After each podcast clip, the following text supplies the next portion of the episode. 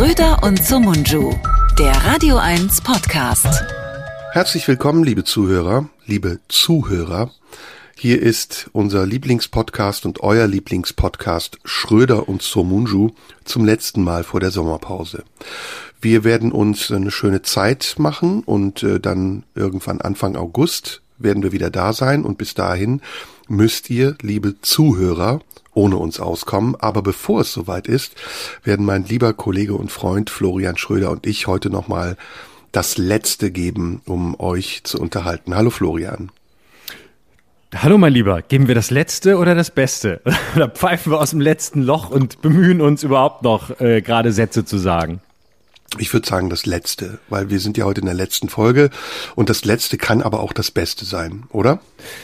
Das stimmt. Häufig ist das ja so. Äh, das ist ja äh, die Höhepunkt-Schlussregel. Ne? Also ja. ähm, in der Psychologie. Ne? Also ja. und äh, ja auch in Filmen und so. Ähm, das, wenn der Höhepunkt am Schluss ist, dann ist, äh, dann ist, dann ist super. Und dann ist ja. äh, großartig. Ist beim Sex so, ist überall so. Lass uns mal wirklich auch nackig machen und mal ein bisschen was sagen über uns. Und ich würde gerne dich zunächst fragen: Dürfen Männer überhaupt noch über Sex reden? Oder sollen sie es gerade?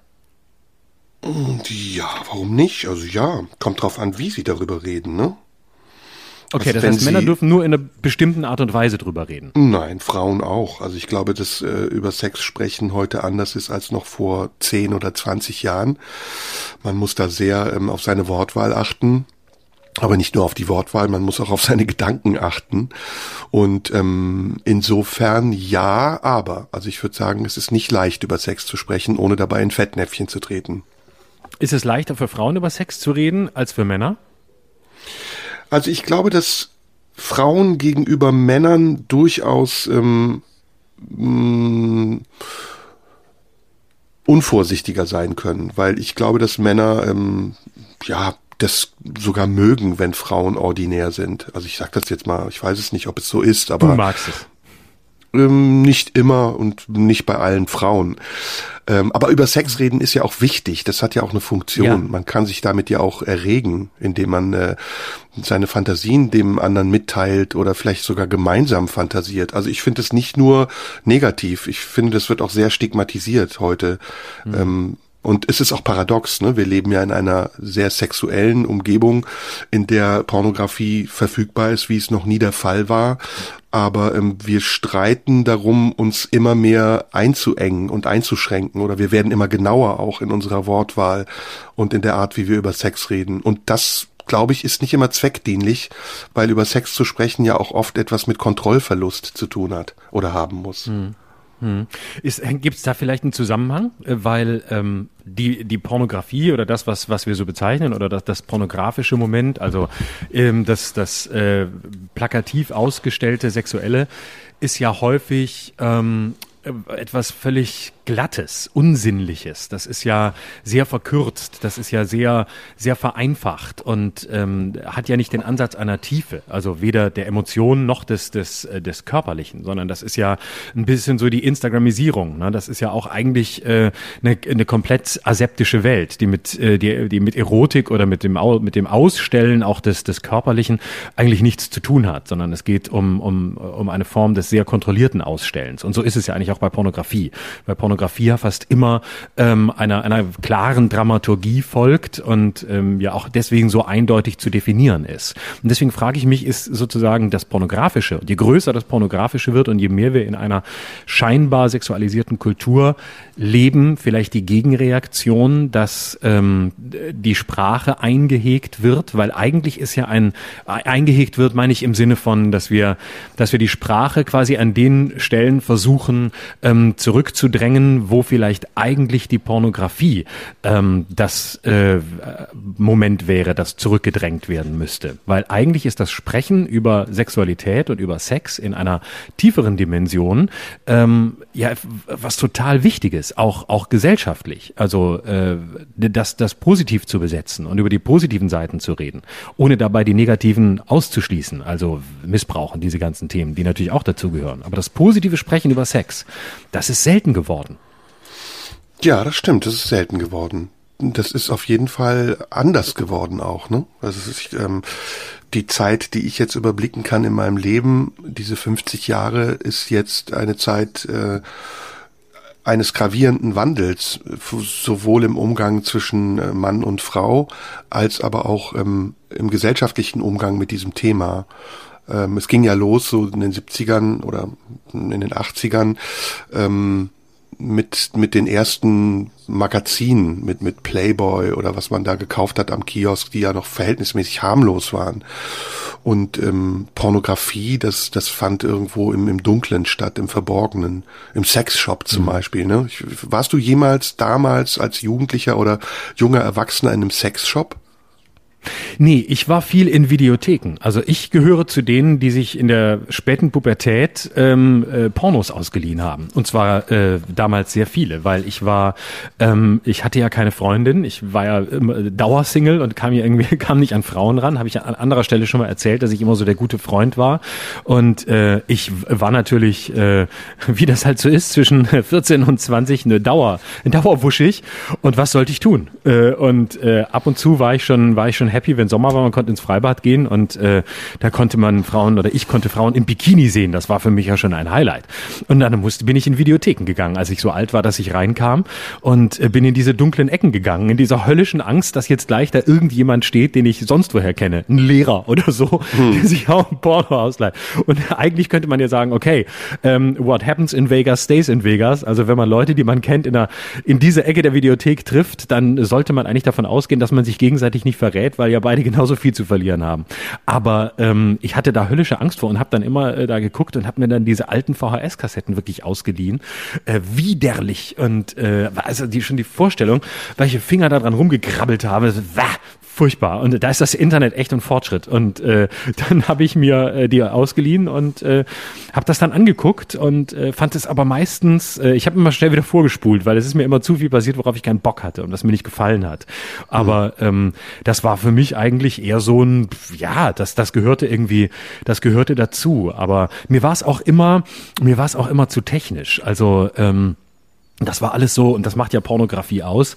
Das war alle, also die Dialoge musste man sowieso äh, überspulen, aber die gingen ja auch meistens nur eine Minute dreißig. Und äh, hallo, na, wo ist denn ihr? Ist das Ihr Wagen? Ja, das ist mein Wagen. Na, da lege ich mich doch mal drunter. Sind Sie sicher? Oder woanders drauf? Oh ja. Und zack lag sie auf der Haube und so. Das waren ja im Grunde die Dialoge.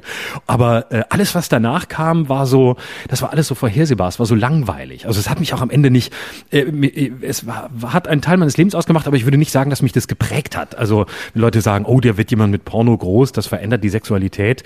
Ähm, das kann ich einmal nicht feststellen, außer dass ich eben nur zweimal Sex hatte, aber sonst eigentlich nicht. Hm. Bei mir war das anders. Also ich habe ja zwei ältere Brüder und die haben natürlich ähm, sehr vieles gemacht, was ich dann später einfach nachgeäfft habe. Ähm, und äh, ich musste mich da jetzt auch nicht mehr so befreien. Das äh, war natürlich ein großer Vorteil. Und ähm, daher hatte zum Beispiel auch, ähm, ich musste nie irgendwelche Heftchen kaufen oder so wie du jetzt in die Videothek, die waren dann meistens schon da. Also mein, mein Bruder hatte eine, hatte eine Sammlung von Playboys, glaube ich, war es damals, und ähm, ich wusste, wo er sie versteckt und deswegen konnte ich dann zwischendurch auch mal darin rumblättern. Ähm, ja, so war das. Ne? Und ich, ich wollte gerade, ich wollte gerade fragen, wie, wie ist das unter Brüdern? Ich bin ja geschwisterlos groß geworden. Redet man da unter Brüdern über Erfahrungen? Also geben die Eltern, älteren Brüder an die jüngeren oder an dich sowas, sowas weiter? Teilt man offen solche Heftchen oder erzählt man, was man erlebt? Oder ist es was, was wirklich jeder dann auch für sich ausmacht und wo so eine Grenze besteht?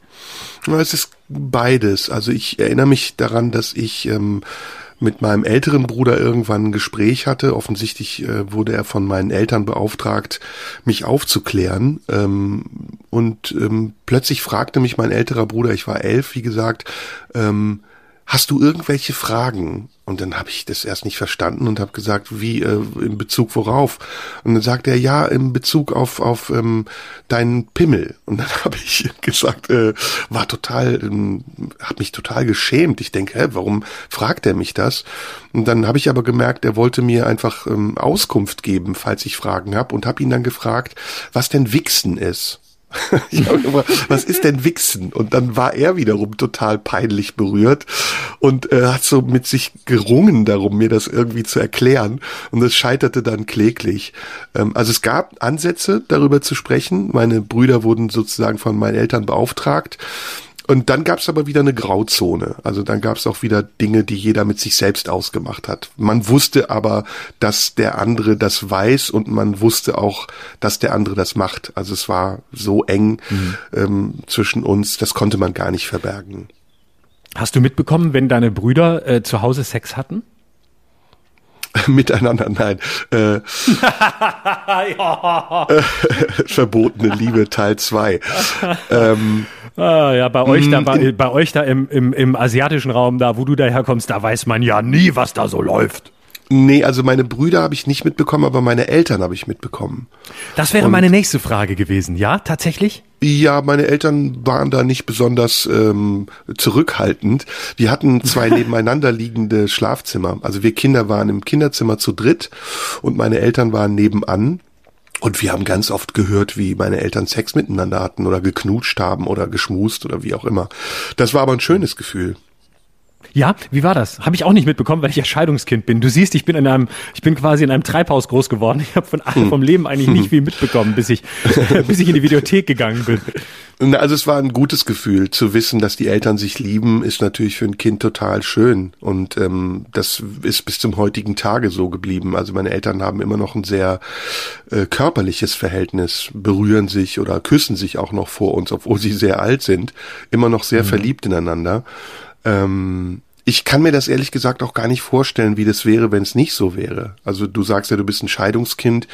Ich habe das ja immer mitbekommen, so in den 70ern, 80ern war ja Scheidung auch ein großes Thema. Ähm, mhm. Und ich fand das immer ganz schlimm. Also die Vorstellung, dass die Eltern sich trennen und die Mutter dann vielleicht einen neuen Freund hat und der dann so ein bisschen wie ein Pseudovater ist, das war für mich immer ein Albtraum. Insofern, wie war das denn für dich? Hast du das bewusst also, erlebt, die Scheidung? Ja, total. Ja, ja. Ich, das weiß ich noch. Ich war, ich war sechs Jahre alt. Also das, ähm, äh, diese Ehe war im Grunde schon schon vorher zerrüttet. Ähm, ich äh, war ja auch nicht geplant. Ähm, ich war äh, ein, der, der klassische Unfall und ähm, mein äh, Vater wollte auch äh, meine Mutter unbedingt überreden, äh, mich abzutreiben, ähm, weil er gesagt hat, das ist, äh, das zerstört unsere Ehe äh, und das darf auf gar keinen Fall sein. Und äh, ähm, sie war, hat sich das auch überlegt und äh, hat darüber nachgedacht und hat sich das sogar schon informiert, weil sie dachte, sie muss diese Ehe retten und ähm, hat sich aber am Ende dagegen entschieden und äh, dann Dank. waren die waren diese ersten Jahre wirklich geprägt von ähm, ja von so einem ich weiß noch dass äh, dass wir dann im Urlaub waren und ich hatte dann so Phasen nur mit meinem Vater der mich dann versucht hat für sich zu vereinnahmen und äh, auch schon so versucht hat äh, im Rahmen des Möglichen mir klarzumachen äh, dass wir beiden doch eigentlich die coolen sind und nicht meine Mutter. Und äh, dann schließlich kam es zur Scheidung. Und ich weiß noch dass meine Mutter mich damals gefragt hat äh, ähm, dass ich mir natürlich aussuchen könnte bei wem ich jetzt bleiben wolle, bei Wie ihr oder bei meinem Vater.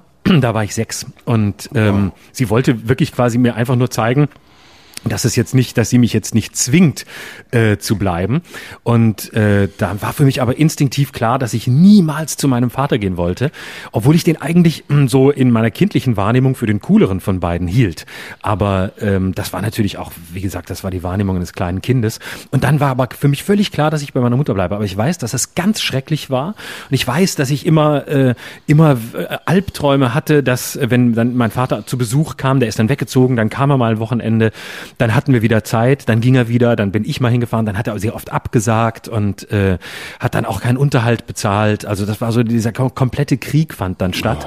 Oh. Und ähm, ich war dann irgendwie so auch ein Stück weit so ein Spielball zwischen meinen Eltern, weil ähm, mein Vater natürlich immer, wenn wir uns sahen, versucht hat, mich äh, gegen meine Mutter, ich würde jetzt nicht sagen aufzuhetzen, aber er hat schon einfach mal versucht, die Regeln wieder zu brechen, weil er ihr einfach eins auswischen wollte. Also das fing mir zu Alltäglichkeiten an. Ne? Also sie hatte mir gerade mühsam beigebracht, dass man die Schuhe bitte vor vor der Tür auszieht, dass sie das macht und dass ich das auch zu tun hätte.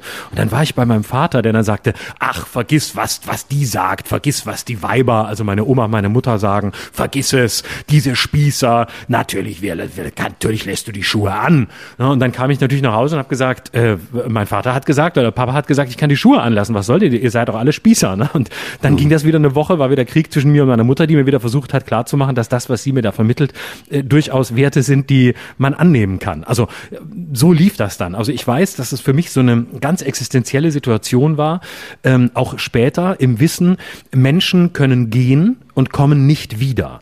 Ähm, der Kontakt zu meinem Vater brach ja dann auch ab, als ich so, so zehn war was tatsächlich im Nachhinein auch besser war. Aber das hat sich schon eingebrannt, dieses Gefühl, die nächsten Menschen gehen, werden unverfügbar und du musst jederzeit damit rechnen, dass sie gehen und äh, dass äh, sie nicht mehr wiederkommen. Das hat sich, das ist schon als, als Gefühl geblieben. Hm. Boah, heftig. Also wenn du das so erzählst, erstmal finde ich das total äh, mutig und offen, dass du das so aussprichst hier. Und äh, es ist auch sehr beeindruckend. Also du hast ja wirklich eine, eine recht schwere Kindheit gehabt, wenn ich das so höre. Ja, ich, ich tue mich da immer so schwer mit so mit solchen Begriffen, weil ich immer immer Angst habe, dass äh, man da die eigene Geschichte zu hoch hängt oder ich zu hoch hänge und ich glaube, es gibt wesentlich dramatischere Kindheiten, die man erleben kann als meine. Aber mit Sicherheit war es nicht einfach. Also ich bin sicher aus sehr windschiefen Verhältnissen gekommen, wobei ähm, meine Mutter wirklich alles gegeben hat, um das Ganze dann äh, aufzufangen und irgendwie hinzukriegen. Also da habe ich auch bis heute tiefen Respekt. Und man darf ja auch nicht vergessen, ähm, das noch als kleine Anmerkung, was Frauen, äh, Mütter damals, in, das war in den 80er Jahren, ähm, in, der, in der deutschen Provinz zu hören bekamen, wenn sie alleinerziehend waren. Also meiner Mutter hat man reihenweise gesagt, vergessen Sie es, ähm, das wird eine Drogenkarriere. Und zwar ganz schnell. Als Mutter mit einem Sohn allein, das kann man nicht schaffen. Das waren Lehrer, das waren Direktoren an Schulen, das waren enge Freunde. Äh, die sich outeten und sagten, nee, also ganz ehrlich, vergessen Sie es. Also wenn der Vater nicht da ist, vergessen Sie es. Und äh, dann sagte sie, ja, aber der Vater interessiert sich nicht für seinen Sohn. Ja, trotzdem, also das hat überhaupt keinen Sinn. Das, also hm. das war wirklich brutal. Und da, da musste dann erstmal durch, als sowieso schon äh, erstens von der Scheidung ähm, äh, schon mal äh, negativ und traurig beeinflusster Mensch und dann noch als jemand, der natürlich auch nicht weiß, wie es geht. Woher sollst du es auch wissen? Hm. Ja, wir waren ja ursprünglich beim Thema Sexualität, da kommen wir hoffentlich ja, auch noch hin, aber ich wollte Da kommen wir auch wieder zurück. Ja, ja. ich wollte aber dir erzählen, wie es bei mir war. Ja, genau, genau. Also, dass du quasi dein Albtraum gewesen wäre, da kommt sozusagen der, der Pseudovater oder der neue Mann, weil sich deine Eltern scheiden ließen. Ja, also ein, fassbarer Albtraum war es nicht. Ähm, aber es war, ich habe es ja gesehen bei anderen und ähm, ich konnte mir das nicht vorstellen, dass es bei uns jemals so sein wird. Aber wir hatten andere Probleme. Also für uns war das, ich habe ja lange Zeit, war ich sozusagen der Jüngste. Ich habe zwei ältere Brüder. Wir waren immer zu dritt lange Zeit, bis dann meine Schwester irgendwann dazu kam. Aber da waren wir eigentlich schon über das Gröbste hinaus. Ähm, unser Problem war, dass meine Eltern, die aus der Türkei nach Deutschland gekommen sind, um hier äh, kurz zu bleiben, ein bisschen Geld zu verdienen und wieder zurückzugehen, dass die ähm, sehr kämpfen mussten, um eine gewisse Normalität aufrecht zu erhalten. Ähm, also diese, diese heranwachsenden Kinder, mein älterer Bruder ist acht Jahre älter als ich, mein jüngerer sechs, ähm, die dann plötzlich anfangen, hier Freunde zu kriegen, die in die Schule gehen, sich aber in der Schule durchsetzen müssen, weil sie die Sprache nicht können oder immer so ein bisschen hinterherlaufen. Ähm, das war für meine Eltern, wenn ich mir das heute vorstelle, nicht leicht. Und ich finde, dass sie das auf eine sehr beeindruckende Art und Weise geschafft haben. Mein, mein Vater war ähm, es, wir sind ja ein bisschen ungewöhnliche Gastarbeiter. Ähm, meine Eltern hatten in Istanbul ein Restaurant. Ich weiß nicht, ob ich dir das jemals erzählt habe. Nee. Ähm, es gibt in der Türkei eine Form äh, von Restaurant, die sich Casino nennt. Nicht Casino, sondern Casino. Und das sind mhm. Restaurants, in denen man Konzerte äh, veranstaltet und gleichzeitig essen kann. Also es ist eine Mischung aus beidem. Und eines dieser Casinos äh, gehörte in den 60er Jahren meinem Vater und seinem Teilhaber. Und in diesem Casino sind größtenteils äh, Transvestiten aufgetreten. Also mhm. Leute, die ähm, in der Türkei sehr berühmt waren. Es gibt ja in der Türkei, man hält die Türkei für sehr rückständig, ist es aber nicht, äh, war nicht so. Es ist jetzt vielleicht ein bisschen rückständiger als in den 60er Jahren. Und in mhm. den 60er Jahren war es eben so, dass viele Künstler offen homosexuell waren und ähm, sogar in der Gesellschaft sehr geschätzt wurden und sehr verehrt wurden. Und einer davon ist Seki Muren. Wenn ich dir ein Bild zeigen würde, würdest du richtig lachen. Der sieht aus wie Dame Edna. Und ein mhm. anderer ist Bülent Ersoy, der mit, mittlerweile auch eine Geschlechtsumwandlung hinter sich hat.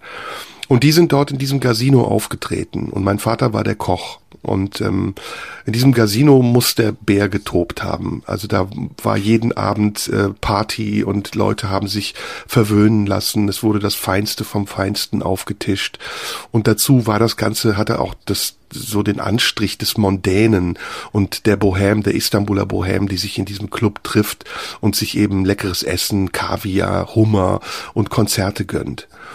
Und da mein Vater ein sehr gutmütiger und spendabler Mensch ist, hat er nie Rechnungen gestellt und die Leute haben das irgendwann angefangen auszunutzen, bis er dann eines Tages pleite war und seine Gläubiger vor der Tür standen. Das war so Anfang der 60er Jahre und äh, von ihm Geld verlangt haben, die Schulden, die er gemacht hat. Und da mein Vater auch ein sehr jähzorniger Mensch ist, hat er in dem Moment nichts anderes gewusst, zu tun gewusst, als einen äh, Hummer aus dem Eimer zu nehmen, also die Hummer, die Lebenden, die geliefert wurden für den Abend, und diesen Hummer dem Typen auf den Kopf zu schlagen, der von ihm Geld haben wollte. Mhm. Eine lustige Geschichte, ne? Also hat sein Gläubiger mit einem lebenden Hummer auf den Kopf geschlagen, hat dann aber gleichzeitig gemerkt, dass so ein Schalentier einfach eine Waffe ist und der Typ äh, ist umgefallen, hat angefangen zu bluten und mein Vater ist einfach geflüchtet. Also er hat alles stehen und liegen lassen, ist in die Stadt gefahren und zu dieser Zeit wurden Gastarbeiter angeworben ähm, für Deutschland, Australien, England, Europa, überall. Und mein Vater hat diese äh, Schlange der dort wartenden äh, Arbeiter gesehen, die nach Deutschland oder wohin auch immer wollten und dachte sich, ey, das ist eine coole Methode. Ich schmeiß jetzt mal eine Münze und je nachdem ähm, reise ich mal für drei Monate ganz kurz weg, bis die Leute mich hier vergessen haben. Und die Münze ist äh, auf Deutschland gefallen. Es war die Wahl zwischen ähm, Australien und Deutschland. Das kommt im Alphabet in der Türkei, im Türkischen nacheinander. Almanya, Australia. Und mhm. so sind wir in Deutschland gelandet. Und ähm, ja, und in diesen, in dieser Zeit hat mein Vater dann eben hier angefangen, als Müllmann zu arbeiten. Und meine Mutter wusste gar nicht, wo er ist, fast anderthalb Jahre lang, bis ihm dann jemand, bis ihr dann jemand gesagt hat, du, dein Mann, der ist in Deutschland. Und dann ist sie ihm hinterhergereist und statt ihn abzuholen und mit in die Türkei zu nehmen, haben die beiden einfach nochmal ein Jahr lang Halligalli gemacht zusammen in Deutschland und haben so richtig abgefeiert bis meine Mutter dann auch schwanger wurde und das Ganze alles sehr kompliziert wurde. Also ich bewundere das heute sehr, wie die sich durchgesetzt haben in diesem Spannungsfeld eben ähm, aus der Tradition, die sie mitgebracht haben. Es war eine sehr städtische, es war eine sehr kosmopolite Tradition und der, der Verwirklichung ihres Traumes eben eine Familie zu sein mit, mit ähm, materieller Absicherung und vielleicht den Kindern sogar auch eine Karriere, eine Ausbildung zu ermöglichen. Also wir hatten ganz andere, bei uns war das ganz anders, da wäre es nie um Trennung gegangen. Das war für uns selbstverständlich der Zusammenhalt der Familie. Wir waren ja ein Mikrokosmos in einer ganz, ganz fremden Umgebung. Es war ja alles für uns äh, ungewohnt, die Sprache, die Menschen, die Sitten, die Eindrücke und da mussten wir zusammenhalten. Also es wäre eine Katastrophe gewesen, wenn meine Eltern sich getrennt hätten, für uns alle. Mhm. Hm. Aber das ist ja schon eine ungeheure ähm, Leistung, sage ich mal. Ich weiß gar nicht, ob das der richtige Begriff ist, aber unter diesen Bedingungen, wo so viele Fallstricke sind, wo so viele Sollbruchstellen ja auch sind, die zu einer Trennung führen könnten oder die einfach dazu führen könnten, ähm, dass äh, die, die Partnerschaft, die Liebe das auch nicht äh, übersteht, das alles dann doch äh, so aufrechtzuerhalten und wie du beschreibst, auch bis ins hohe Alter ähm, offensichtlich äh, sehr liebevoll miteinander umzugehen und nicht nur nebeneinander herzuleben. Und selbst wenn sie sie vor allem nebeneinander herleben würden, müsste das ja gar nichts Schlechtes sein, solange sie damit beide zufrieden sind. Aber du beschreibst es ja wirklich so, als äh, hätten sie eher vielleicht sogar ähm, ja in der Lebendigkeit profitiert davon, dass es diese doch krassen Brüche gab. Ja, es, es gab auch Konflikte. Also es war jetzt nicht nur Friede, Freude, Eierkuchen. Und es war für meinen Vater sehr, sehr schwer, ähm, diesen Existenzkampf auch ähm, durchzuhalten.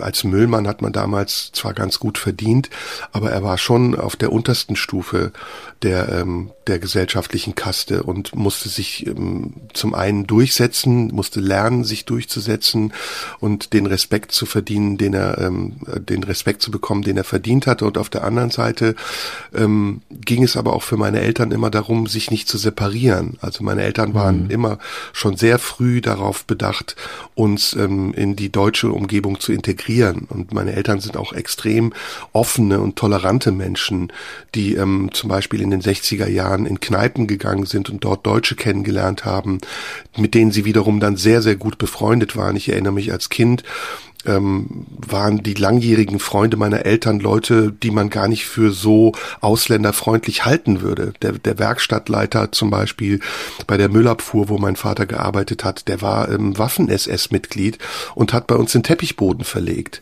Und mhm. ähm, für die waren meine Eltern auch irgendwann keine Türken mehr, sondern es waren einfach nur noch Menschen, Freunde.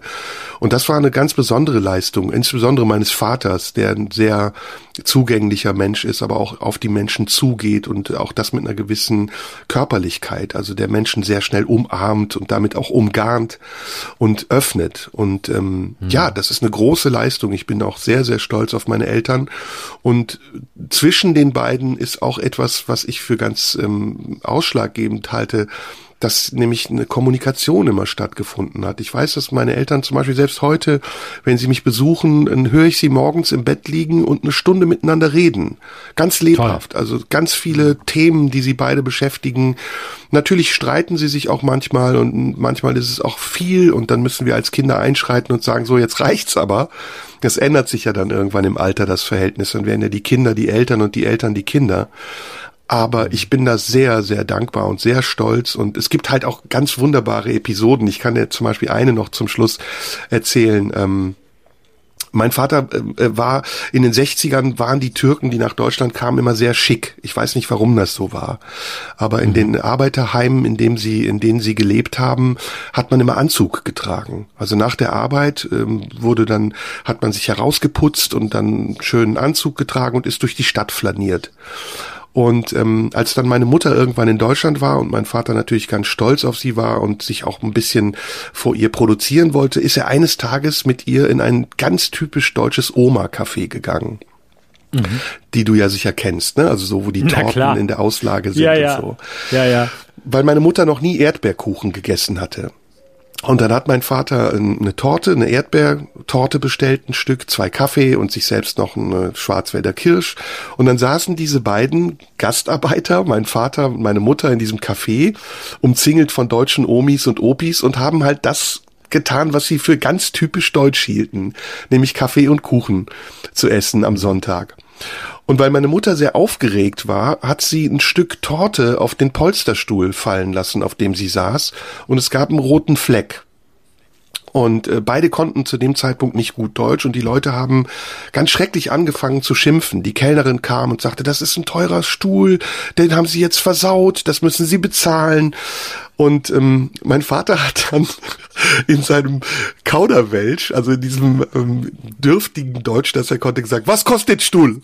Und dann hat die Frau gesagt, wie, was kostet Stuhl? Was kostet Stuhl? Und dann hat sie gesagt, weiß ich nicht, 50 Mark. Und dann hat mein Vater ihr 50 Mark gegeben für den Stuhl, ist aus dem Café raus und hat dann vor dem Café den Stuhl zerschlagen.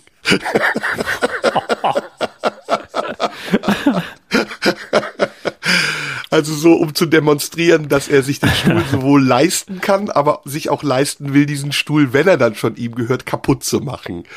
Das sind ganz tolle mhm. Geschichten. Also wenn meine Geil. Eltern erzählen, das ist wie ein Buch. Mhm, cool. Ich, äh, das, äh, du musst deine Biografie nennen, äh, äh, Hummer überm Kopf und Stühle zerschlagen. Äh, groß, groß werden äh, bei türkischen Eltern in Deutschland. so, jetzt müssen wir aber wieder zur Sexualität zurückkommen. Die ja, ich will ja aber noch zwei Dinge, genau, der, genau, der, wir haben wir nicht vergessen, kommen auch gleich. Ich muss noch einmal ganz kurz erzählen. Ich hatte eine Phase, da war ich so acht oder neun. Ähm, da wollte ich Müllmann werden. Das ist total lustig, weil du erzählst, dass dein Vater Müllmann war. Weil ich, und zwar, ich hab, bin da dann zeitweise auch bei meiner Oma groß geworden, weil meine Mutter ja arbeiten musste den ganzen Tag. Und ähm, ich war total, ich fand Müllmänner so cool, wenn die da mit ihrem Wagen durch die Gegend gefahren sind. Und immer, ich weiß noch genau, immer dienstags kam der Müll, immer so kurz nach Mittagessen.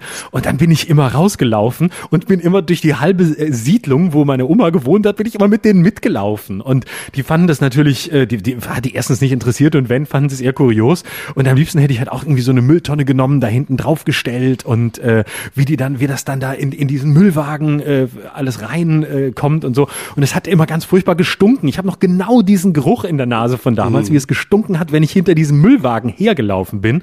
Und äh, ich musste ja hinterherlaufen, auf dem Wagen vorne sitzen durfte ich nicht. Außerdem fand ich die, die vorne saßen, total uncool.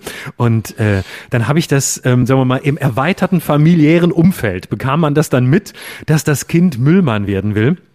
Und dann kam ein ganz interessanter Reflex. Und dann sagten wirklich Leute aus meiner Verwandtschaft, nein, auf gar keinen Fall. Müllmann, auf gar keinen Fall. Das sind nur Leute, die aus dem Knast kommen, die werden Müllmann. Das ist wirklich das Allerschlimmste.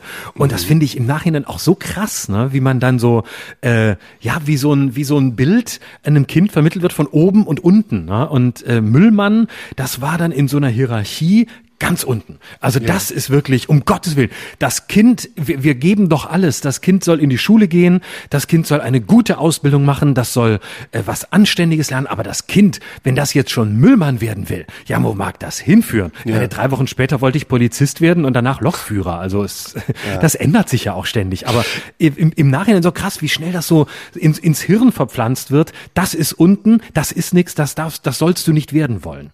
Ja, mir fällt was ein, äh, ähm, was ich dir sagen wollte. Das kann ich dir jetzt sagen, wo es mir einfällt. Ähm, ich wollte äh, mich bei dir bedanken. Äh, äh, fällt mir gerade ein, entschuldige, weil ich finde, wir haben dieses halbe Jahr so tolle Gespräche gehabt und man kann sich so super mit dir unterhalten. Ähm, Habe ich neulich gedacht, so, so saß ich im Auto, sagte ich, was für ein Geschenk das eigentlich ist, dass wir diesen Podcast haben und wie, wie, ähm, außergewöhnlich das ist, dass wir hier immer fast zwei Stunden uns unterhalten. Das ist irgendwie nichts Normales, oder? Nein, gar nicht. Jede Woche. Ich war, kenne niemanden in meinem Leben, mit dem ich am Stück so viel rede wie mit dir. das ist wirklich so. ja, es ist erstaunlich und es ist so inspirierend. Und, also jetzt auch wieder, was ja, du total. erzählst. Wir hatten angefangen mit der Sexualität und dann sind wir auf einen Abweg gekommen, der wieder so interessant ist, dass wir eigentlich zwei Stunden darüber sprechen könnten. Ne? Ja, ich kann das Kompliment nur voll und ganz zurückgeben und auch den Dank, weil es ist, es ist wirklich ein ganz großes Geschenk, glaube ich, für uns und ähm, nach allem, was so kommt, glaube ich, auch für die vielen Hörerinnen und vor allem Hörer, die uns ja offensichtlich mehrheitlich hören.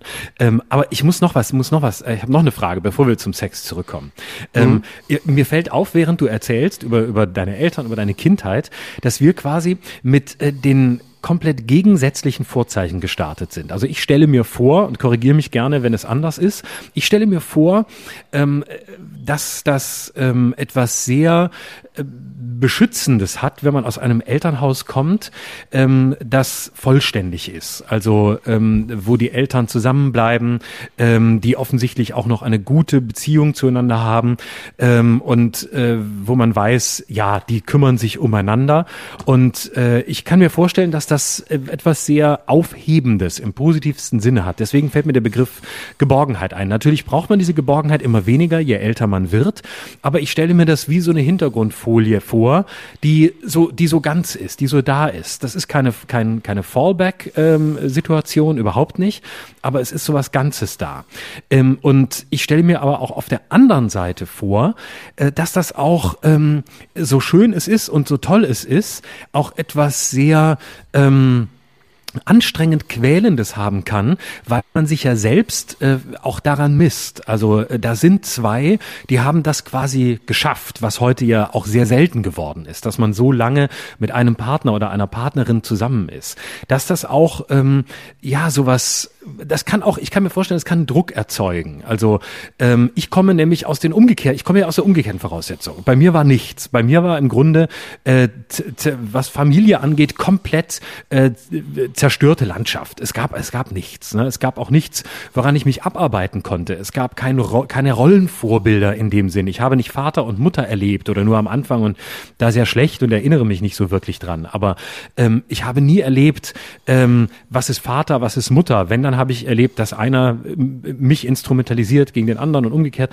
Aber dieses Ganze, äh, dieses Wissen, okay, die zwei sind da und ähm, die sind unterschiedlich, die sehen vielleicht die Welt manchmal identisch, oft aber auch ganz verschieden. Und ich habe da zwei Leute, zu denen ich gehen kann. Und das hatte ich nie. Das hat bei mir äh, über viele Jahre zu einer ruhelosen Suche vor allem nach Vaterfiguren ge geführt äh, und auch dazu, dass ich mich oft sehr allein gefühlt habe auf der Welt und so den Eindruck hatte, ja, ähm, dass äh, du, du im Zweifel, im Zweifel bist du bist du allein. Und deswegen würde mich interessieren, ob für dich im Vordergrund steht, ähm, da ist was Ganzes, was auch nicht zerbrechen kann oder außer einer von beiden stirbt und ob dieses Ganze für dich eher etwas Beruhigendes war oder eher etwas, was dich angestrengt hat, weil es bedeutet hat, sich daran zu messen, das auch erreichen zu wollen. Und wenn es eine gefühlte, unausgesprochene Erwartung an dich selbst war, das auch erreichen zu müssen. Das ist eine Frage, die ist ganz schwer zu beantworten. Und ähm, das würde jetzt zu weit führen, wenn ich das ähm, dir in der Ausführlichkeit beantworten würde, die es ähm, Musst braucht. du auch gar nicht. Äh, nee, ja. mach wie du mal. Wenn du nicht möchtest, ist es auch völlig okay. Nee, das ist, ähm, ist ich weiß, ähm, es, es geht da jetzt nicht darum, dass ich das nicht erzählen will, sondern es geht eigentlich eher darum, dass das, was ich dir eben gesagt habe, ja ein Moment war, ähm, der ja später kam und dass das Leben meiner Eltern, ich äh, schreibe ja, ich weiß nicht, ob ich dir das erzählt habe, eine Trilogie seit äh, langer Zeit schon. Also einmal die mhm. Biografie mhm. meines Vaters, dann die Biografie meiner Mutter und am Ende meine. Und ähm, ich bin also in dem äh, Recherchieren unserer Familiengeschichte seit Jahren schon unterwegs und ich habe dabei eines rausgefunden, dass es ähm, sehr viele Zerrissenheiten gibt äh, im Leben meines Vaters und meiner Mutter. Jeder für sich einzeln, aber auch miteinander. Und das beginnt natürlich, weil es eine Geschichte der Migration ist in der Türkei, im anatolischen Dorf, aus dem mein Vater kommt und ähm, aus dem er dann mit fünf Jahren äh, weggebracht wurde, weil, ähm, weil meine Großmutter, ähm, so sagt man es jedenfalls, verrückt geworden ist. Also ihr jüngster Sohn, mein Vater hatte noch sechs Geschwister und sein ähm, älterer Bruder ähm, ist beim Honigsammeln vom Berg gestürzt mit, ähm, ich weiß nicht, zwölf, dreizehn Jahren. Und das war eine ziemliche Tragödie und auf dieses Unglück hin ist meine Großmutter dann durchgedreht, sagt man, und äh, konnte meinen Vater nicht mehr ähm, konnte auf ihn nicht mehr aufpassen und mein Vater musste im Alter von fünf Jahren dann mit einem Onkel nach Istanbul in die große Stadt. Und was er dort erlebt hat, das kann ich jetzt, wie gesagt, nicht in, in, in vollem Umfang erzählen. Das werde ich irgendwann alles aufgeschrieben haben. Das ist unglaublich. Also von der Arbeit als Kind, als Tellerwäscher in einem Restaurant, ähm, jeden Tag von morgens bis nachts der Schufterei bis hin zu den Prügeln, äh, bis hin zu der Prügel, die er bekommen hat von Älteren, von seinem Ausbilder. Das war ein griechischer Restaurantchef, ähm, dann der Militärdienst, wo man ihn ähm, falsch geimpft hat und er äh, fast erblindet ist und auch wieder permanent äh, verprügelt wurde. Also es ist eine Geschichte des, des Prügelns wirklich, wenn man das alles hört. Dann das ähm, Kennenlernen meiner Mutter, die auch sehr verzweifelt war, weil sie ähm, einen Stiefvater hatte. Mein, mein leiblicher Opa ist gestorben an Tuberkulose und meine Oma, was sehr, sehr selten war zu dieser Zeit, aber eben auch Ausdruck ihrer Emanzipation, hat dann zum zweiten Mal geheiratet und dieser, dieser Mann war wohl sehr gewalttätig und hat meiner Mutter sehr viel Schlechtes getan. Und mit dieser mhm. Prädisposition, also beide, diese beiden zerrissenen Menschen treffen sich und versuchen ein, ein Leben zu finden in Ordnung. Und es ist aber das totale Chaos. Also es ist das Istanbul der 60er Jahre, äh, eine immer größer werdende Stadt, pulsierend, modern, ähm, in der man aber Geld braucht und in der es auch sehr viel Geld gibt, aber auch eben sehr viel Armut. Und das ähm, in einer Familie, meine Familie mütterlicherseits ist zum Teil sehr reich gewesen. Ich habe das ja mal erzählt, also in der Türkei gibt es zwar keinen Adel, aber es gibt so was ähnliches. Und meine Oma ist ja verstoßen worden, weil sie jemanden äh, geheiratet hat, der nicht standesgemäß war. Und deswegen gab es zwar immer Geld in der Umgebung, ähm, aber dieses Geld war nicht verfügbar, weil es eben den anderen gehörte. Und so musste man äh, als junges Paar, wie meine Eltern damals eben waren, sich durchschlagen. Und das haben die sehr gut gemacht. Ähm, aber eben dann kamen auch noch Kinder dazu und diese Kinder brauchten Aufmerksamkeit. Und wenn du parallel arbeiten gehst und du hast zwei kleine Kinder am Hals ähm, und hast Existenzsorgen, bist vielleicht selbst nicht reif genug, das ist alles ein ganz dramatisches Leben gewesen. Und ähm, trotzdem, um deine Frage jetzt zu beantworten, ich wollte jetzt nicht zu weit ausholen, ähm, ist es dann irgendwann so weit gekommen, aber erst in Deutschland übrigens, nicht in der Türkei, dass meine Eltern dieses Gleichgewicht gefunden haben und uns auch ähm, in ein Gleichgewicht gebracht haben, das, was du vielleicht Geborgenheit nennst. Aber ähm, was ich zum Beispiel heute noch gegenüber meinen Eltern ganz stark empfinde, ist so eine Art ähm, schlechtes Gewissen. Also ich habe ganz mhm. oft das Gefühl, ich schulde meinen Eltern was. Und ähm, mhm. es ist nicht ähm, so, dass ich denke, ich hätte versagt. Ähm, nein, ich bin sehr erfolgreich und meine Eltern sind sehr, sehr stolz auf mich. Und es gibt überhaupt nichts, ähm, was meine Eltern von mir verlangen. Aber ich selbst verlange von mir etwas. Und es ist zum Beispiel, ähm, das ist jetzt etwas, was ich, glaube ich, ganz selten jemandem sage. Ähm, das ist, dass ich manchmal denke, bevor meine Eltern sterben, möchte ich, dass sie sehen, dass ich glücklich bin. Das klingt mhm. komisch, ne? Und ähm, mhm. ich möchte nicht, dass meine Eltern sterben und denken, ich wäre unglücklich oder ich hätte irgendetwas in meinem Leben nicht erreicht oder ähm, oder wäre frustriert oder wie auch immer. Und das ist ein mhm. ganz komischer Gedanke, der ja gar nicht von meinen Eltern kommt, sondern der, der in mir ist. Und ja, und das mhm. ist das, das ist der Kontrapunkt zu dieser Geborgenheit. Meine Eltern haben sehr viel gegeben, aber ich habe eben auch das Gefühl, dass ich ihnen sehr viel schulde. Genau, ich glaube, das war das, was ich so versucht habe äh, auszudrücken, nur mit anderen Worten. Und äh, es ist natürlich äh, wahrscheinlich ganz typisch, dass ich das mit so positiven Worten ausschmücke, was deinen Lebensraum angeht oder was deinen Lebenshintergrund angeht. Und äh, damit vielleicht fast schon äh, zu so einer äh, holzschnittartigen ähm, Romantisierung neige, weil ich natürlich mir denke, dass da ganz viele Brüche sind. Du hast sie jetzt auch angedeutet und dankenswerterweise beschrieben. Und äh, dass die da sind, das wollte ich mit meinem, äh, mit meinem kleinen mit meiner kleinen rosaroten Hintergrundfolie überhaupt nicht ausschließen. Das ist mir völlig äh, bewusst, dass das natürlich nicht nur äh, in geraden Bahnen verlaufen ist oder sein kann, sondern äh, ganz anders. Und zugleich ist es trotzdem, glaube ich, ist das der Punkt, äh, dass das äh, vielleicht dann sowas entsteht von ich ich schulde ich schulde denen was. Sie haben so viel getan, sie haben so viel gegeben und äh, ähm, ich äh, ich möchte quasi etwas zurückgeben oder oder zeigen, dass äh, ja dass dass dass das alles auch äh, sich in mir und in der Art, wie ich zufrieden mit dem Leben umgehe, äh, fortsetzt oder vielleicht widerspiegelt, vielleicht sowas. Ja, ja. Ähm meine Eltern sind ja alt. Also mein Vater ist jetzt 85, meine Mutter ist 80 und es ist ja absehbar, dass sie nicht mehr allzu lange leben werden. Wenn wir Glück haben, vielleicht noch fünf oder zehn Jahre. Ähm und ich weiß nicht, wie das für dich ist. Ich glaube, dein Vater ist schon tot, oder? Ja, der ist vor über zehn hm. Jahren schon gestorben, ja.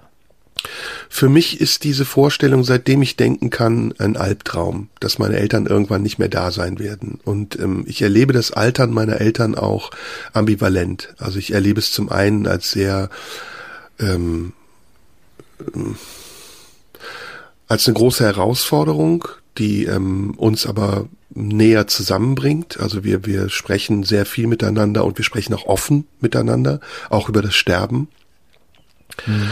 Aber auf der anderen Seite ist es so, ähm,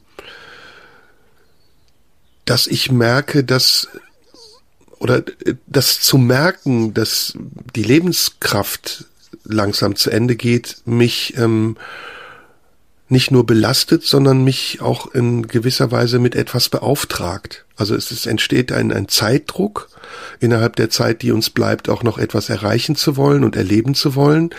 Und ähm, dadurch auch manchmal so eine Unfähigkeit, sich des Momentes gewahr zu sein und eine fatale ähm, Gewohnheit, immer im Konjunktiv zu denken oder entweder zu sehr in der Zukunft zu sein oder zu sehr in der Vergangenheit zu hängen. Und das ist sehr schmerzhaft, weil ja eigentlich in der Gegenwart alles okay ist. Also meine Eltern sind kerngesund und noch ähm, bei Sinnen und äh, ich könnte dem lieben Gott dankbar sein dafür, dass sie in diesem hohen Alter noch so fit sind. Aber irgendwie bin ich schon dann ein paar Jahre voraus und stelle mir manchmal das ganz schmerzhaft vor, wie es dann sein wird, wenn sie nicht mehr da sind. Und ähm, das ist etwas, vor dem ich schon immer Angst hatte, auch als Kind schon. Das hat mir ein ganz äh, schlimmes Angstgefühl gemacht. Und mhm. das, was ich dir eben beschrieben habe, ist, dass ich denke, vielleicht hat es was damit zu tun, dass ich mit meinen Eltern aber auch noch nicht alles erlebt habe. Und das meinte ich mit, vielleicht schulde ich ihnen noch etwas. Vielleicht ist zwischen uns noch etwas ungeklärt oder offen, wobei wir keine Konflikte haben. Also es ist nicht so, dass wir offene Konflikte haben oder über Dinge nicht sprechen, aber ich kann es dir nicht beschreiben. Vielleicht ähm, es gibt so viele Dinge, materiell, ähm, eine Familie. Ähm, ich kann nur andeuten oder raten, was es sein könnte, weil ich in mir selbst es auch nicht klar genug sehe. Mhm. Und es kann auch sein, dass der Moment, in dem meine Eltern dann nicht mehr da sind, ganz anders sein wird für mich und ich es gar nicht so schlimm empfinde, weil es eine Natürlichkeit hat. So habe ich das übrigens oft erlebt, wenn Menschen gestorben sind dass das darüber nachdenken, wie es sein wird, wenn sie tot sind, viel schlimmer war als der Moment, in dem sie tot waren. Hm. Ähm, ja. Ne, das hast du wahrscheinlich auch so ja, ja. erlebt. Ja, ja, also vielleicht ähm, kann, kann, könntest du bei dem, was du beschreibst, mit dem Begriff ähm, der Obdachlosigkeit was anfangen? Also einer emotionalen Obdachlosigkeit bei der Vorstellung, dass deine Eltern nicht mehr da sind. Trifft es das? Ja, weise zu sein natürlich ist ja auch eine Form von Obdachlosigkeit. Mhm. Ähm, na, es ist eine Sentimentalität, es ist eine Nostalgie, es ist das ähm, Erleben, dass das Leben eben auch vergänglich ist. Es ist auch der Wechsel der Verantwortung, also wie ich eben gesagt habe, ich werde plötzlich zum Vater meines Vaters und mein Vater wird der Sohn. Mhm. Und ja. das hat was ganz Liebevolles. Also wir gehen zum Beispiel oft zusammen zum Fußball. Und mhm. mein Vater fragt mich dann immer um Erlaubnis, ob er was essen darf. und ich, mir kommt es dann so komisch vor. Oder ich habe eine andere, mhm. ähm, eine andere Anekdote, die das auch sehr schön wiedergibt. Ich habe ähm, lange Jahre Fußball gespielt im Verein.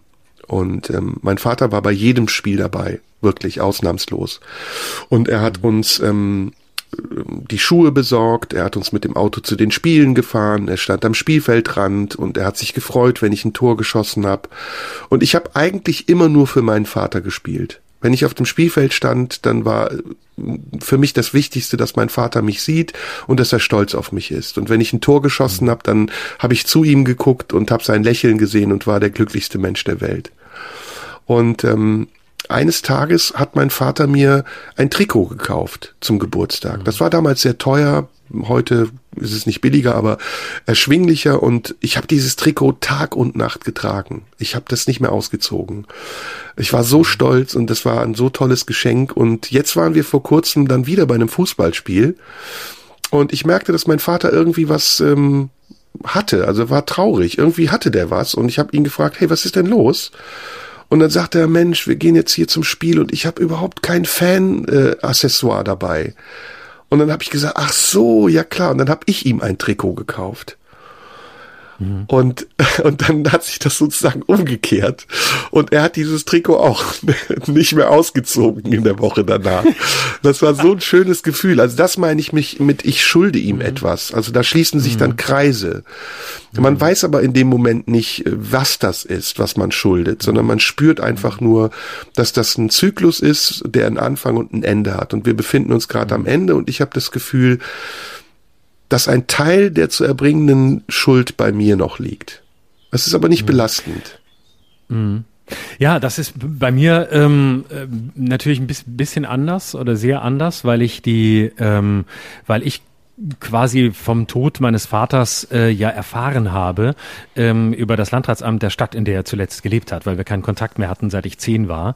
Und äh, ich auch nicht wusste, wo, wo er ist und was er macht. Und ähm, deswegen habe ich ähm, dann äh, und das war ein ganz eigenartiges Gefühl, weil ich natürlich auch nicht damit gerechnet hätte. Er war ja noch nicht alt, er war Ende 60 und äh, dann kam da irgendwann ein Anruf äh, des Landratsamts und äh, äh, wirklich, wie man sich das vorstellt also, Hast du geweint? Äh, Warst du traurig? Nee, das war ganz eigenartig. Ich war wirklich nur schockiert. Und ähm, es rief, äh, und ich, ich muss das jetzt wirklich so sagen, weil es, es war ein Ort im Schwarzwald, ähm, wo er offensichtlich zuletzt gelebt hatte. Und äh, dann äh, rief wirklich über, die haben dann, das Amt hat irgendwie meine, meine Mutter als äh, Ex-Frau, als geschiedene Frau rausgefunden, für meine Daten hatten sie nicht. Und die haben dann, meine Mutter hat dann mich angerufen, ja, ich, ich soll mich da melden. Ähm, und dann rief ich da an bei diesem Landratsamt und dann sagte wirklich so eine Mitarbeiterin, Sie sind der Herr Schröder, gell? Und dann sage ich, ja, genau. Ihr wollt Gott sagen, gell, dass, äh, ihr, ihr Vater, der ist jetzt gestorben. Ähm, wir müssten das klären, da müsste jetzt Bestattungskosten von Ihnen übernommen werden. Das ist halt auch so in der, in der direkten Linie, gell? Es gibt keine Geschwister, haben wir gesehen. Da schicken wir jetzt gleich mal die Rechnung weiter, die kommt heute im Lauf vom Tag. Das war O-Ton, ne? O-Ton. Und dann habe ich gesagt, ich Gänsehaut, wenn du das erzählst, wirklich. Eiskalt, genauso. Boah. Und dann habe ich gesagt, äh, können wir vielleicht einen Schritt ganz kurz zurückgehen? Ich erfahre das gerade von Ihnen und ähm, ich habe gerade sehr viele Gedanken, die ich so schnell nicht ordnen kann. Ähm, Sie kriegen Ihr Geld schon, aber darf ich wiss, darf ich vielleicht Fragen stellen? Wissen Sie, wir hatten seit vielen Jahren keinen Kontakt. Ich weiß nichts über ihn. Ich weiß nicht, wie es ihm ging. Äh, können Sie mir irgendwas sagen? Nee, man können nichts sagen, dann müssen Sie die, Bestatter fragen. Der weiß das. Und dann können Sie das auch gleich mit der Rechnung besprechen. Mir das jetzt weiterschicken, gell? Wünsche guten Tag.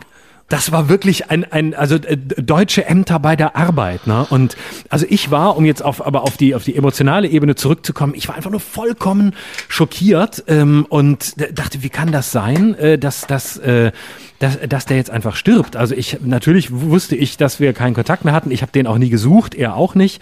Ähm, ich habe immer mal wieder zwischendurch was gehört, aber ähm, äh, ich wusste, dass es wahrscheinlich ihm zwischendurch gab es mal gab es mal irgendwelche Briefe, die ich bekommen habe, dass ich ähm, äh, irgendwelche Kosten übernehmen sollte, die er verursacht hat, weil er nie gearbeitet hat. Also äh, ich sollte dann äh, einmal irgendwelche Un Unterhaltskosten bezahlen. Da habe ich studiert. Das war, war überhaupt nicht möglich. Da habe ich auch selber noch fast kein Geld verdient verdient.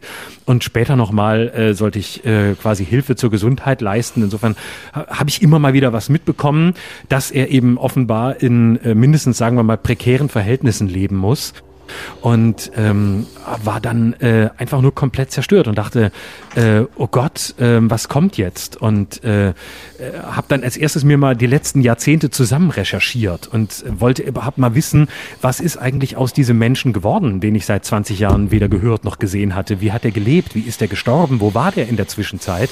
Und habe dann in einer riesigen Recherche das versucht rauszufinden und alle angerufen, die ich irgendwie erreichen konnte. Das war wie so eine so eine detektivische Arbeit und habe mir dann quasi das Leben ähm, eines Menschen, der äh, dem ich letztlich äh, mindestens 50 Prozent meines Lebens zu verdanken habe, langsam zusammen recherchiert und äh, mir ein Bild zusammenbauen können von jemandem, der mir zugleich zutiefst nah und zugleich komplett fremd war. Wahnsinn, das ist ja eine echt krasse Geschichte. Wie alt warst du, als er gestorben ist?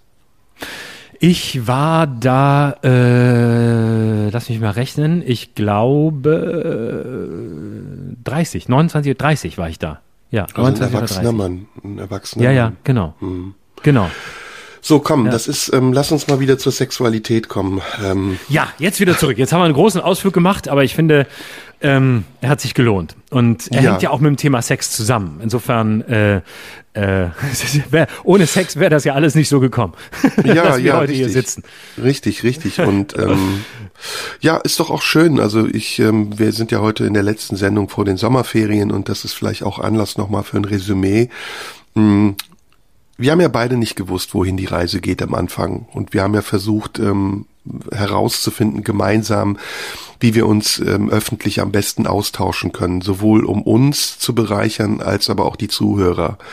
Und ich finde, dass wir mittlerweile einen Weg gefunden haben, uns auf der einen Seite nicht um die Dinge zu kümmern, die wichtig erscheinen, aber auf der anderen Seite eben immer wieder aus den Anlässen, die wir haben, Neues herauszufiltern, um uns persönlich auch äh, zu begegnen. Und das, das genieße ich sehr. Und ähm, das war in den letzten 32 Folgen auf jeden Fall eine ganz, ganz spannende Reise. Und ich denke, wir werden, wenn wir im Herbst weitermachen, auch an diesem Punkt dann weitermachen, an dem wir jetzt sind. Und ich bin da sehr gespannt drauf. Ne, nur mal äh, als Unbedingt. zwischendurch als kleine Eloge auf unsere Arbeit. Ähm. Unbedingt. Ähm, ja, und äh, das ist, äh, das ist, wir sind am 10. August, das glaube ich der Dienstag, da kommt dann die Folge raus. Ähm, also quasi Fährst im Sommer sind wir wieder da. Ich werde auf jeden Fall ähm, richtig weit wegfahren. Irgendwo in Hochrisikogebiet. Indien soll gut sein in diesem Sommer. Da habe ich Lass doch nach Mykonos zusammen. Das wäre doch schön. Hm? Das ist gut, das ist eine schöne Idee. Jetzt ja. sind wir wieder bei Sexualität. Was ich dich fragen wollte, hattest ja. du denn mal ähm, eine homophile Phase? du hast mich da sowas ähnliches vor ein paar, äh, so vor ein paar äh, äh, Shows äh, schon mal gefragt. Ähm, Hat ich, man ja, in der äh, Pubertät äh, gibt's ja so, so eine homophile Phase, glaube ich, wo dann Jungs ausprobieren mit ihrem Freund oder wem auch immer, wie sich das mhm. anfühlt. Das, äh, nee, das hatte ich, das hatte ich nie, ähm, überhaupt nicht. Ähm, ich hatte mal mit Anfang 20 ähm, so eine ganz kurze Phase, ähm, wo ich, äh, das war eine ganz strange Phase. Also ich hatte ja meine erste Freundin mit 21 und vorher, wie ich schon erzählt habe, war ich ja immer der gute Freund. Ne? Also bis dahin lief wirklich gar nichts. Äh, also über eine Umarmung sind wir nie hinausgekommen und äh, es gab auch keine Küsse, es gab keine Zärtlichkeiten mit Frauen, es war nichts. Es war wirklich die, für mich die absolute Hölle. Und je länger das, das dauert, dauerte, desto mehr dachte ich, das wirst du nie mehr hinkriegen. Und ähm, dann hatte ich so eine Phase, wo ich wirklich endgültig frustriert war mit, äh, mit 20, ähm, wo ich mir eingeredet habe, ich glaube, ich bin schwul. Und aber das, der Punkt war, ich hatte noch nie auch nur den Ansatz einer Fantasie mit einem Mann. Noch gar nie. Es kam nur aus meinem Kopf, es kam komplett aus dem Frust und ich dachte mir, ich, das war der geilste Gedanke. Ich dachte mir wirklich, so, ich muss jetzt was mit Männern ausprobieren. Ich strafe jetzt all die Frauen, die mich immer abgelehnt haben, indem ich jetzt das, das Geschlecht wechsle, auf, auf, an, zum anderen Ufer übergehe. Wenn ihr mich nicht wollt, dann nehme ich jetzt Männer. So. Und der Punkt war aber, dass es in mir überhaupt keine Sehnsucht gab. Und dann habe ich mich bei so einem Chat angemeldet. Das war ja, das war im Jahr 2000, das ist ewig her. Das war, bin ich noch in der Anfangsphase des Internets. Da habe ich Zivildienst gemacht, habe ich mich bei so einem Chat angemeldet. Und ich weiß gar nicht mehr was, keine Ahnung, haben wir rumgechattet und irgendwann habe ich dann irgendwie so einen, ähm, Typen kennengelernt, äh, der äh, Lederbulle so, ja, 71. nein, nein, nee, so, nee, eigentlich ganz, schrieb ganz nett und so und äh, hat dann geschrieben, ja, äh, hm, so ein bisschen, er sei äh, bi und so. Da habe ich, oh ja, bin ich bin auch, ich glaube, ich bin schwuler, ich bin auch bi neugierig. Komm, lass uns mal treffen. Und dann haben wir uns getroffen. Wow. Und zwar damals, ich habe ich hab Zivildienst gemacht und ich habe gewohnt in Freiburg im im einem Wohnheim, im Schwesternwohnheim. Also ich war da nie, weil das war ich fand es ganz schlimm, es war total runtergekommen. Im Schwesternwohnheim der Uniklinik Freiburg. Eigentlich wäre das der Ort gewesen im Nachhinein. Da hätte ich übernachten müssen, da hätte ich so viele Frauen kennengelernt, lauter mm. Krankenschwestern. Da mm. hätte ich mal was erleben können, habe ich aber nicht gemacht. Stattdessen habe ich den einzigen Tag überhaupt, in dem ich in diesem Schwesternwohnheim war, mit diesem Typen da verbracht und ein paar Stunden und dann haben wir uns da getroffen. Ich war mega aufgeregt und äh, der fand und das ist total geil. Ist, ist was passiert? Es ist, zu, es, ist, es ist zu gar nichts. Ja, er hat dann, er hat dann, sein, hat dann ausgepackt und wollte dann ein bisschen so und dann habe ich ihn kurz angefasst und äh, er hat dann irgendwie noch an sich rumgespielt und dann haben wir das wieder bleiben lassen. Und bei mir ist wirklich gar nichts passiert. Ich stand oh. einfach davor und dachte, okay, er fand es irgendwie total super, mich da zu sehen und da jetzt, da jetzt ein bisschen rummachen. Und äh, ich habe dann ihm ein bisschen zugeguckt und habe gesagt, du Scheiße, ich glaube, äh, wir müssen jetzt nach Hause gehen. Das, äh, also du, ich auch, aber wir sollten es einfach bleiben lassen. Und, und hast du dann schade. ein schlechtes Gewissen dachte, oder hast du einen Konflikt gehabt, einen inneren? Ja, ich, ja, ich war total, ja, ja, ich war, ja, also es war auf der einen Seite total heilsam, weil ich dachte, okay, alles klar, du hast es probiert und äh, ja, auch das weißt du jetzt. Und auf der anderen Seite dachte ich, scheiße, jetzt muss ich weiter, jetzt muss ich wieder weiter an Frauen rumgraben, die, die, ja. die, die mich nicht wollen. so, ich war wieder zurückgeworfen in die alte Welt, der ich doch gerade entkommen wollte, mm. aber auf die ich halt leider stand. Und mm. äh, das war's dann, das war's dann auch. Und ich hatte dem Ach. Typen gegenüber so ein schlechtes Gewissen. Und dachte, oh Gott, jetzt hast du den da extra anreisen lassen und dann, dann passiert gar nichts. Also ich habe mm. das natürlich auch wesentlich neugieriger anmoderiert, als ich eigentlich war, weil ich meine Unsicherheit nicht zugeben wollte. Hast du sowas mal gemacht? Hm, nee, also wir, wir waren ja drei Brüder, deswegen war bei uns männliche Sexualität ja immer gegenwärtig. Ähm, und wir waren auch körperlich, also wir haben auch alle zusammen geduscht zum Beispiel, aber es war kein Sex, also es war Körperlichkeit. Mhm. Ich hatte einen sehr, sehr guten Freund, hm, mit dem haben wir dann mal eine Zeit lang so nebeneinander Aha. uns einen runtergeholt, um rauszufinden, wie das geht. Ähm, und dann, aber wir, wir waren immer fixiert auf Frauen, also in unseren Fantasien ähm, haben Frauen immer eine Rolle gespielt, eine große und Männer gar keine. Und war natürlich total hungrig. Also das war äh, ganz ungeduldig und ganz feucht und äh, ja, so die Vorstellung, irgendwann mal mit einer echten Frau was zu haben, war wie der heilige Gral. Und ich war ja ein bisschen früher dran als du und ich bin ja ja, sagen wir mal, verführt worden. Ich hatte eine wesentlich ältere Frau beim ersten Mal, die war 19, ich war 14. Oh. Und ähm, ich habe natürlich alles falsch gemacht. Ne? Ich, ich kannte das nur aus, aus Filmen und eben aus Heftchen. Und als sie dann nackt vor mir lag, habe ich fast einen Herzinfarkt bekommen und dachte, boah, krass, die will mich.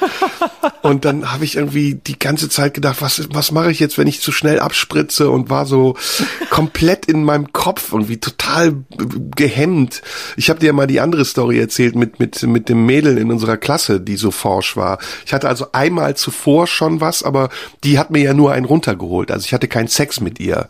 Mhm. Und da habe ich ja schon kläglich versagt. Also ich bin irgendwie, keine Ahnung, nach einer halben Minute bin ich gekommen und dann war das vorbei. und diesmal wollte ich aber ähm, halt performen und dann hat das nicht geklappt. Ich habe einfach nicht, äh, ich habe einfach den Eingang nicht gefunden und habe da rumgestochert und gemacht und gedacht, scheiße. Und dann kam es dazu und ich weiß noch, der Moment, wo ich dann zum ersten Mal in sie eingedrungen bin, war so, oh, scheiße, was ist das? Kacke, das passt. Und das war, und das war so der absolute Overkill. Und sie hat mich dann relativ kalt abserviert, weil ich mich natürlich hoffnungslos in sie verliebt habe. Und für sie war das halt nur, ja, einmal hau ab. Ja, ich war so ein Toyboy. Aber ähm, Nee, also wir haben dann später habe ich natürlich als Schauspieler oft auch Stücke gespielt, in denen ich mit Männern zum Beispiel küssen musste oder rumgemacht habe. Mhm. Und es hat bei mhm. mir, also ich bin dann nie sexuell erregt. Also ich hätte jetzt auch kein Problem damit oder hätte keine Angst davor. Ähm, damals, also in der Pubertät hätte ich, glaube ich, große Angst gehabt, eine, eine Ungewissheit zu haben, bist du jetzt schwul oder nicht, aber heute bin ich als Mann einfach so weit und reif, dass ich weiß, wo meine Sexualität am besten funktioniert.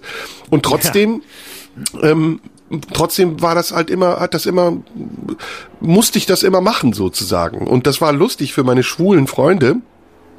Ich habe einen sehr, sehr guten schwulen Freund, mit dem ich lange Jahre zusammen gewohnt habe auch. Und ähm, er wiederum hatte dann mal Besuch von der absoluten Obertunte, die dann mit so einer gewissen Arroganz immer über uns gesprochen hat. So, ja, dein, dein Mitbewohner, die Hete, der hat ja äh, bla bla bla, der hat ja immer ganz große Angst, wenn ich nett zu ihm bin. Und, ähm, und mir war das scheißegal. Wir sind dann auch immer in schwulen Bars gegangen und so. Oh, ich muss dir gleich auch noch eine geile Geschichte erzählen.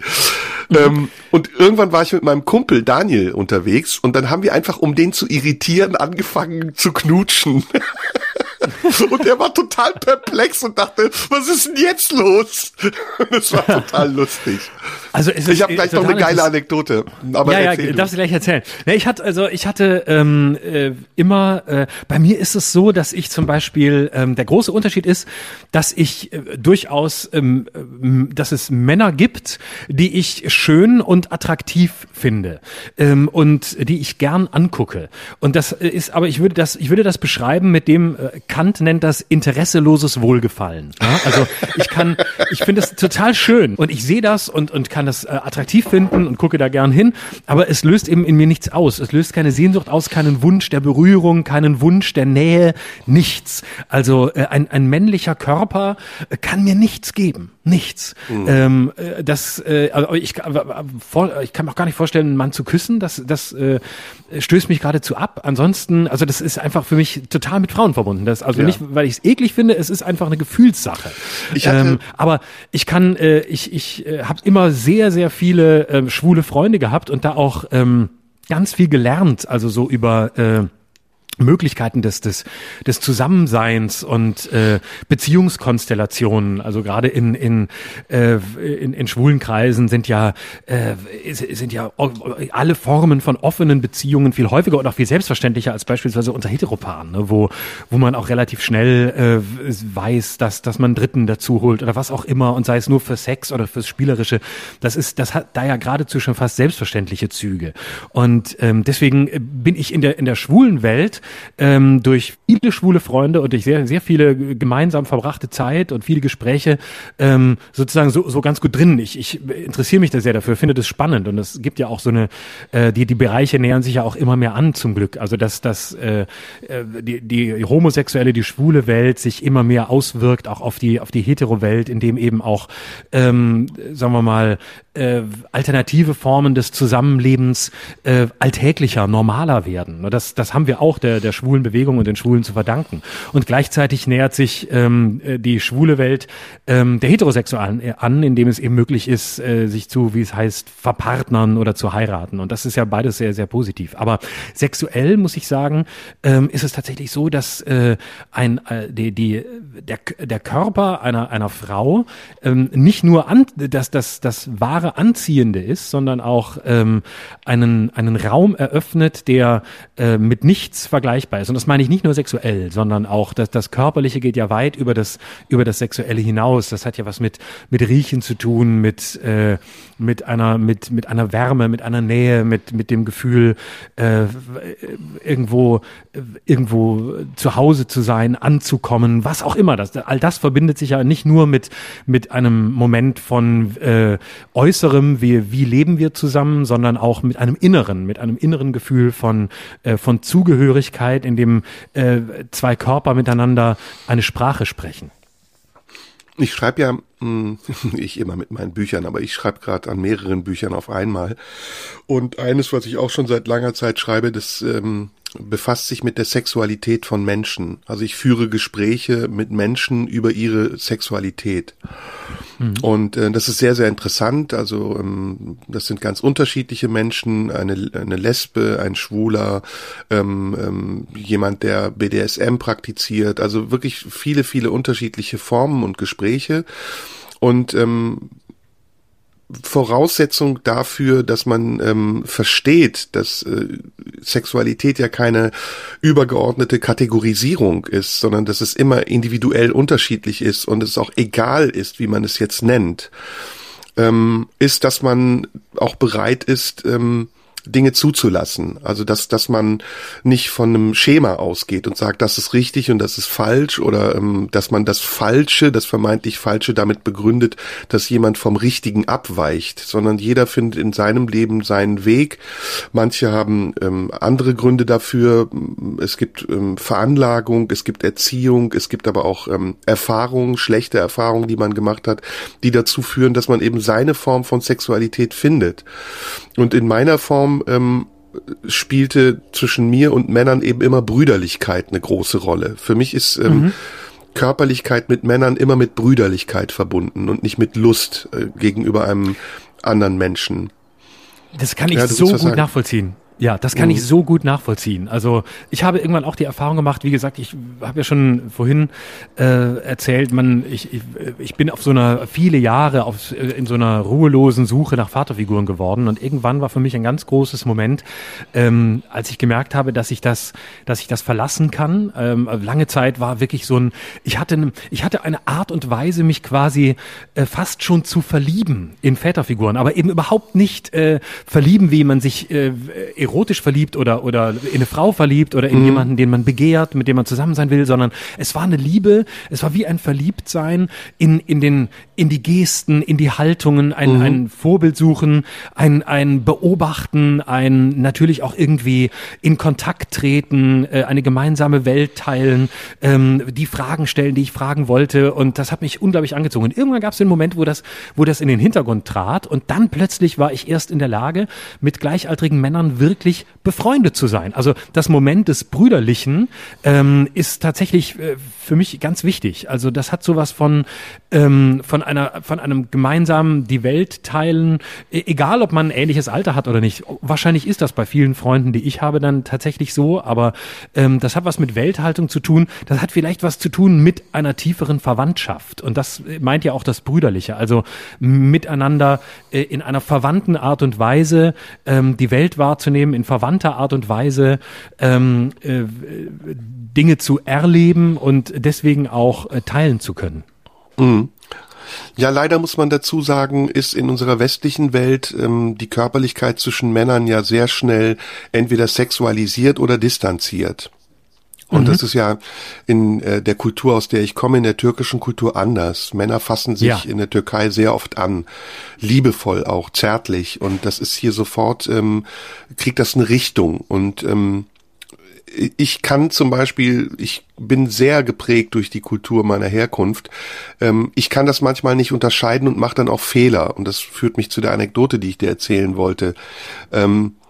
Ein Freund von mir eben, ein schwuler Freund von mir, der hat sich darüber immer lustig gemacht. Der hat immer gesagt, du merkst gar nicht, welche Signale du sendest und ähm, du merkst auch nicht, mit wem du da zusammensitzt.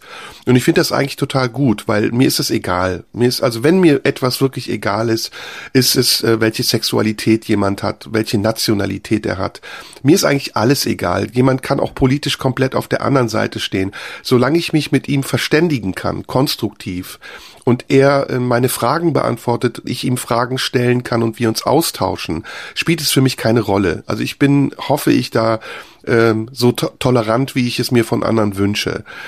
Ähm, und dieser Freund hat dann irgendwann gesagt, ähm, du, du merkst das gar nicht. Und dann hat er sich einen Spaß daraus gemacht, mich immer mitzunehmen in Situationen, in denen ich ähm, eigentlich etwas hätte merken müssen. Und eines Tages sind wir nach Frankfurt, damals ins Lilliput. Das war eine der größten äh, schwulen Diskotheken, Bars, die es gab in Frankfurt. Und ich fand diesen Laden einfach nur total geil. Ja, also die Musik war gut, der Stil war super, die Leute waren nett und mein Freund hat immer gesagt, und merkst du was? Und ich habe gesagt, nee, was ist ein super Laden, das ist ja geil, den kannte ich gar nicht. Und dann bin ich aufs Klo gegangen und auf dem Klo waren riesige Poster von Pimmeln, Schwarz-Weiß-Bilder von Pimmeln. Und ich bin wiedergekommen zu meinem Freund, habe gesagt, ey, das ist ja wohl super dekoriert hier. Auf dem Klo sind riesige Pimmelbilder. Da muss man erstmal drauf kommen, das ist ja mega. Und er sagte, ja, merkst du denn was? Und ich, nein, ich merk nichts. Was ist denn los? Und dann kam der Kellner und sagte, hallo ihr Süßen, kann ich euch noch was bringen? Und dann habe ich gesagt, Moment, ich merk was kann das sein, dass der Kellner schwul ist? dann sagt er, nicht nur der Kellner, der ganze Laden sonst auch. Und auf einmal sehe ich, wir sind umzingelt von so Typen mit Ledercappies, mit so Hosen, wo der Arsch frei ist. Und ich war mitten im schwulsten Getümmel der ganzen Welt und habe das nicht gecheckt. Und das klingt mhm. unglaubwürdig. Aber es ist so, weil es mir einfach egal ist. Also weil es mir schlicht und einfach egal ist und ich nicht Leute ja. sofort einordne. Ich war einmal auch, ich war auch mal in einem, in einem schwulen Club, aber nicht überraschend, sondern äh, ich bin von schwulen Freunden mitgenommen worden in Köln äh, in so einen äh, in, in so einen schwulen Laden und hab, haben dem gesagt, komm, geh da mal hin und so. Und äh, ich fand's auch war auch einfach sehr neugierig und fand das total interessant, weil ich noch nie in einem rein rein schwulen Laden war. Ich weiß gar nicht, ob es nee, das das war auch das war auch sexualisiert, aber das war kein reiner Sexclub. Und äh, aber ähm, was mich da, das was, was ich da krass fand und auch das zu erleben ganz spannend spannend fand, was ich sonst immer nur von Geschichten äh, äh, kannte, wie unmittelbar äh, Sex und Sexualität gelebt wird. Ne? Also mhm. äh, wie, wie, wie unmittelbar das läuft. Also dass das äh, einfach man man man sieht sich, äh, da werden auch gar nicht, das das erzählen mir auch alle schwulen Freunde, da wird auch gar nicht lange gelabert, äh, sondern wenn klar ist, beide wollen Sex, dann trifft man sich. Ne? Also mhm. wenn du dir also so schwule Apps anguckst wie Grinder oder so, ähm, hat mir mein schwuler Freund gezeigt, da meldet sie sich an ne? und das geht zack, zack und da wird kurz hin und her, wird ein bisschen Hallo, wie geht's, was machst du, worauf stehst du? Und dann geht's auch schon los. Ne? Und ähm, das ist, äh, weil, weil man, weil man quasi, weil ja alle beide Seiten wissen, was sie wollen. Sie wollen Sex. Punkt. Sie wollen nicht mehr. Ähm, und wenn sich danach nochmal ein Wiedersehen ergibt, ist es schön. Aber zunächst will man sich einfach nur, ähm, will man eine, eine, körperliche Erregung, möchte sich Lust verschaffen und zum Ziel kommen. Eine vielleicht sehr, ein sehr männlicher Zugang zur Sexualität, aber vielleicht ist es auch falsch. Und äh, und dann äh, und dann geht's los. Hab ich persönlich so in der heterosexuellen Welt noch nicht erlebt. Ja, also Fazit ist. Ähm es, äh, mein Kumpel zum Beispiel, wir haben jetzt ein Spiel, das macht totalen Spaß. Wir ähm, schätzen ein, wenn wir irgendwo sitzen, ob irgendein Typ der Typ sein könnte für meinen Kumpel. So wie er für mich einschätzt, ob irgendeine Lady für mich eine Lady sein könnte. Und ey, das ist so krass, wie er sich vorstellt, auf was für Frauen ich stehe. Und es ist so krass, wie ich mir vorstelle, auf was für Typen er steht, dass wir uns Ach, regelmäßig kaputt lachen, ja. Und liegt ihr so komplett daneben? Also er liegt immer total daneben. Ja, er sucht mhm. immer so ähm, äh, welche mit so aufgepusterten Lippen und dicken Titten und blond und wirklich so Pin-Ups aus. Und ich so, nee, mm, mm, nein, das ist nicht alles, da fehlt noch was. Und ich suche halt immer so tuntige Typen aus. Er so, nein, mm, mm, das ist es nicht, da fehlt was. Ja, das ist krass, ne? Wie man sich da verschätzt. Ich denke jetzt gerade, ich habe so viele andere Themen, jetzt äh, Sex und Macht zum Beispiel könnten wir drüber sprechen. Das müssen wir alles nach den ah, Ferien machen. Das, wollen wir, hast du noch ja. ein Thema? Und sonst würde ich ganz zum Schluss nachher vielleicht noch ein bisschen was vorlesen, weil wieder sehr viele Nachrichten ich will auch Instagram was vorlesen. bei mir angekommen. Okay. Ich will auch was vorlesen. Aber, ich habe noch was Schönes von Goethe gefunden. Okay, aber ja, super. Ähm, mhm. ja, komm, ich, löse, ich lese noch mal Goethe vor und dann bist du mit deinen Zuschauerreaktionen, Zuhörerreaktionen mhm. dran. Ars Ares wird der Kriegsgott genannt. Ars heißt die Kunst und Arsch ist auch bekannt. Welch ein Geheimnis liegt in diesen Wundertönen. Die Sprache bleibt ein reiner Himmelsbauch. Empfunden nur von stillen Erdensöhnen. Fest liegt der Grund, bequem ist der Gebrauch. Und wo man wohnt, da muss man sich gewöhnen. Wer fühlend spricht, beschwätzt nur sich allein. Wie anders, wenn der Glocke Bimbam bammelt, drängt alles zur Versammlung sich hinein. Von Können kommt die Kunst, die Schönheit kommt vom Schein. So wird erst nach und nach die Sprache fest gerammelt, und was ein Volk zusammen sich gestammelt, muss ewig Gesetz für Herz und Seele sein. oh, schön. schön wo, wo steht das? Das ist die Etymologie, wird von Mephistopheles gesprochen und es sind die ähm, erotischen Gedichte von Goethe. Ist erschienen, Ach, kann man kaufen im Surkamp, ich glaube, nee, Insel, im Inselverlag. Sehr, sehr lesenswert. Okay, schön. Ich lese noch ein bisschen was vor, einfach weil es mich gefreut hat, weil so viele schöne Nachrichten in der vergangenen Woche gekommen sind. Ihr könnt mir gerne schreiben bei Instagram. Ich heiße @schröderlive. da könnt ihr mir folgen und schreiben.